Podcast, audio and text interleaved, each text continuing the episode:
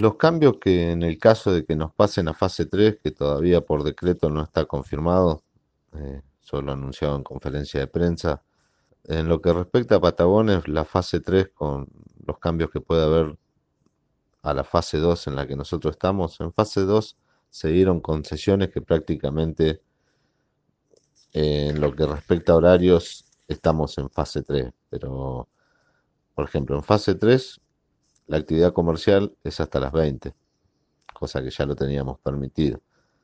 Bares y restaurantes es hasta las 23, con 30% de aforo, cosa que ya lo habíamos permitido. Y lo único que cambiaría es que la restricción horaria de circulación es de 0 a 0,6.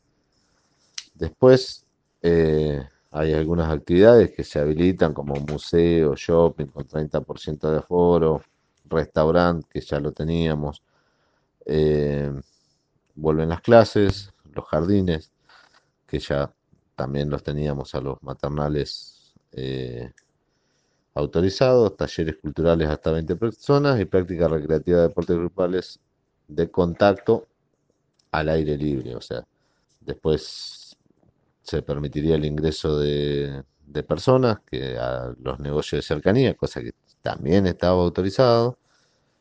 Eh, y en las tiendas. Entonces, seguimos sin reuniones familiares.